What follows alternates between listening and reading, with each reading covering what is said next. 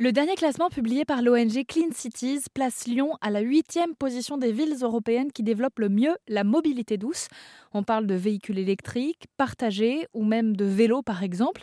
Et pour aller plus loin, j'ai interrogé Kervin Castanola.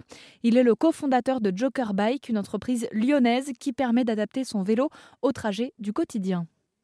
Il y a vraiment eu un gros changement de, clientèle entre 2019 et maintenant. Il y a le Covid qui est passé entre les deux. Il y a eu une grosse prise de conscience et aussi beaucoup de gens qui se sont mis au vélo. Les néocyclistes aujourd'hui sont une grande partie de nos utilisateurs, c'est-à-dire que ce sont des personnes qui ont d'abord acheté un vélo, qui se sont rendus compte qu'au quotidien c'était cool de prendre le vélo.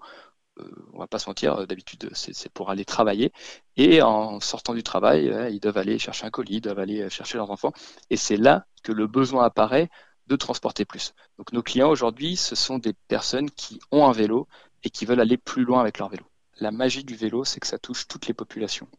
Et euh, ça va, euh, on le voit, des, étudiants. Nous, on a un système à, Lyon qui s'appelle les Free Vélov, donc c'est des vélos euh, gratuits pour les étudiants.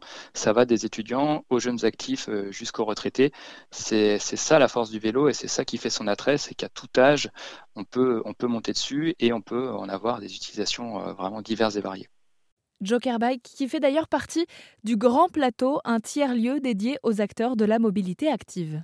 C'est un, lieu euh, qui est en occupation temporaire et qui est euh, euh, supporté par la métropole de Lyon, qui regroupe une trentaine d'entreprises de l'industrie du cycle. Ça, ça montre une volonté politique forte de la ville de Lyon bah, d'encourager à la fois la, la, politique cyclable, mais aussi l'environnement économique qui va avec. C'est ça, c'est vraiment important de le préciser parce que euh, Lyon est euh, pour l'instant la seule ville à regrouper tout cet écosystème vélo.